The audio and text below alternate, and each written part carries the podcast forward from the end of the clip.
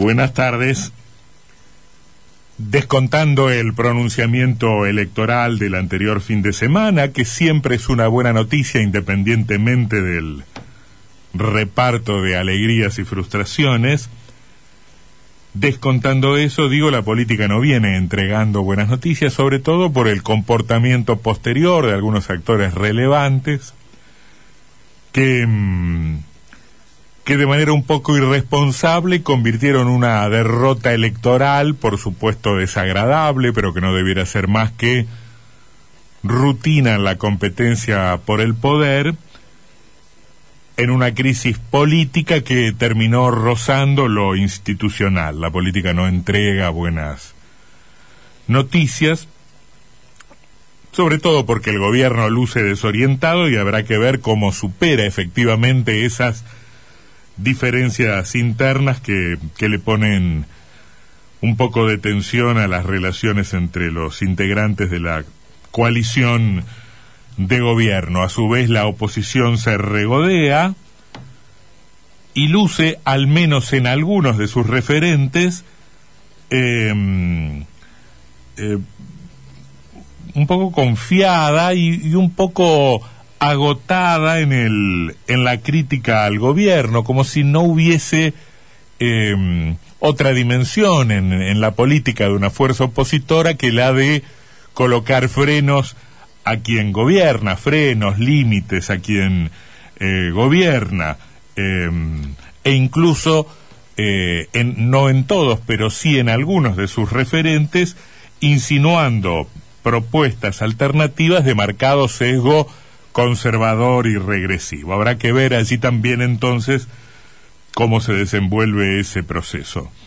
Ahora, en este panorama de política mezquina para entregar buenas noticias, la economía entrega sí una buena noticia. Parece el mundo, el mundo al revés, porque como todo el mundo dice, en, en un resultado electoral se combinan muchas motivaciones y muchos factores, lo económico fue clave eh, para la derrota del oficialismo. Pero la economía entrega una buena noticia que está dada por los niveles de las exportaciones argentinas en el mes de agosto. Es verdad, esa buena noticia viene rodeada de una serie de malas, pero es buena de verdad porque la Argentina exportó en agosto más de 8 mil millones de dólares y dio restadas las importaciones, claro, un superávit comercial de 2.300 millones de dólares, 2.300 millones y monedas.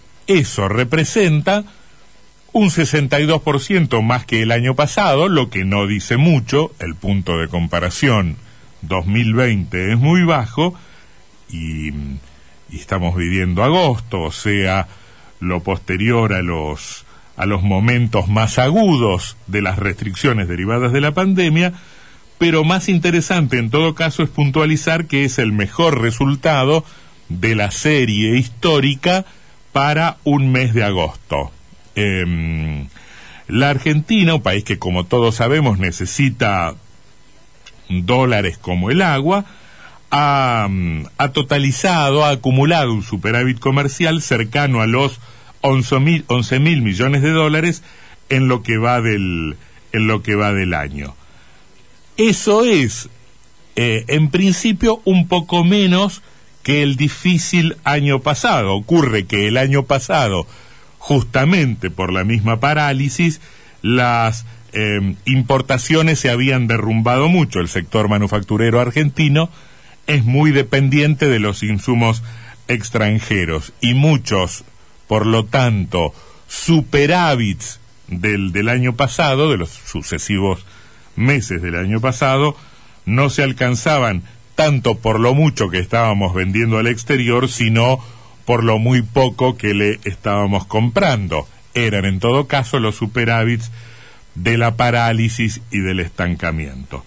Eh, o sea, un número bueno que en realidad escondía una situación muy mala, una eh, muy decaída, eh, declinante eh, actividad económica, eh, declinante movimiento productivo. El comercio se ha incrementado mucho, el comercio entendido como la suma de exportaciones e importaciones, concretamente el 43% interanual, em, llegando a una cifra que representa para la Argentina el más alto intercambio comercial desde el año 2014.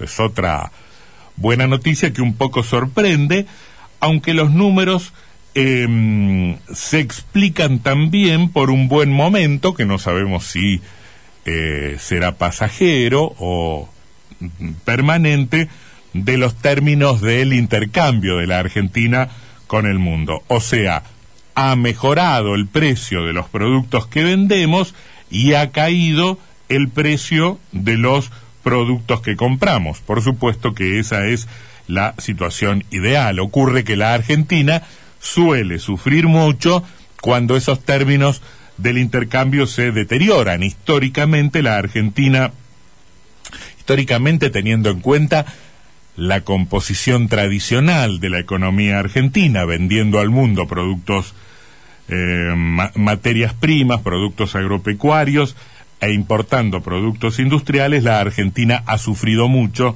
em, eh, la, caída de los precios de, las materias primas y, el incremento de, los precios de, de, los productos industrializados en un circuito que ha sido muchas veces eh, denunciado, históricamente denunciado, que, fue históricamente también reforzando la dependencia de los países del tercer mundo en eso que se dio a llamar en algún momento la división internacional del, del trabajo. Algunos que se dedican a producir algunas cosas, otros que se dedican a producir otras cosas y el intercambio siempre para alguna mitad era desventajoso.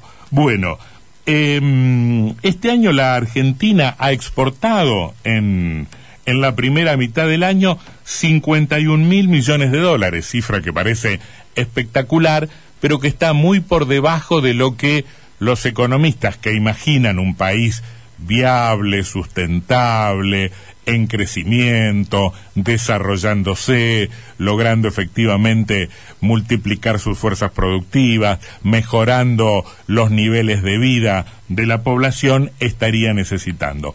Es mucho menos pero también es una cifra aceptable comparando con, con nuestro pasado que sabemos no, no, no viene siendo eh, promisorio, prometedor. Esa cifra, 51 mil millones de dólares en los primeros meses del año, no se alcanzaba desde el año 2013. 2013. La pregunta es, ¿cómo es que llegamos ahora, en este momento también tan complicado de la economía, a ese valor similar al, al de hace ocho años. Bueno, por una combinación de esos dos elementos que, que conforman el número, eh, el incremento de los precios y, y, el incremento de la cantidad. En promedio los precios de nuestras exportaciones subieron, comparado con ese momento, el 25% y la cantidad el 8%.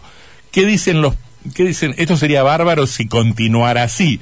¿Qué dicen los economistas? Bueno, los economistas dicen que en el segundo semestre de este año, que en la segunda mitad del año, la Argentina puede, eh, con algún esfuerzo o con una leve disminución, mantener más o menos este nivel de, de, de intercambio. Eh, los productos del campo más o menos manteniendo sus precios y, mm, y con, con un elemento alentador que es la recuperación económica de Brasil, que es el principal comprador de los productos industrializados que exporta la Argentina. Eh, ojo, porque esto que se aventura para la segunda mitad del año podría cambiar el año que viene. Hay algunos economistas que dicen, ojo, el año que viene se van a deteriorar claramente los términos del intercambio para la Argentina, van a bajar los, los precios de los productos que vendemos y se van a incrementar los precios de los productos que importamos, lo que, lo que sería una, una pésima noticia para, para, para un país que necesita no solo rebotar como está rebotando ahora, o como rebotará en los próximos meses, sino que necesita eh, urgente y de manera imprescindible crecer. em, esa buena noticia en general em, esconde malas adentro, ¿no? Es un, es es una bolsa de, de, caramelos que, que, trae alguna alguna mala sorpresa. Las exportaciones de carne cayeron ese mismo mes, ese mismo mes que, que, se habían comportado también las exportaciones en general, las exportaciones de carne cayeron el 17%.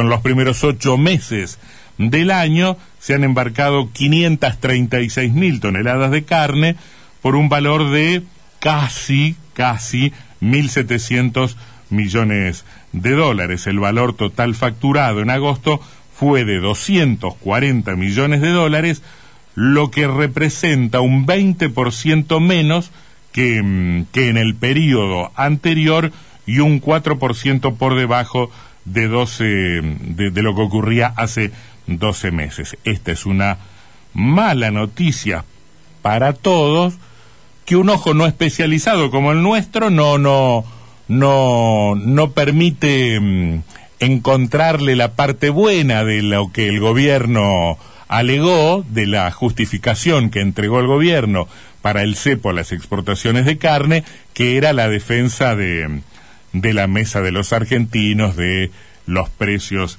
eh, de los precios internos. En general la carne ha subido, lo que alega el gobierno es sí, pero no se imaginan ustedes lo que se hubiese incrementado el valor de la carne en el mostrador si no hubiésemos adoptado esta medida. En todo caso, la mala noticia es para el conjunto y es una mala noticia para provincias como la nuestra, que como veníamos comentando en los últimos días, tienen dos tiene dos frigoríficos Em, que exportan carne.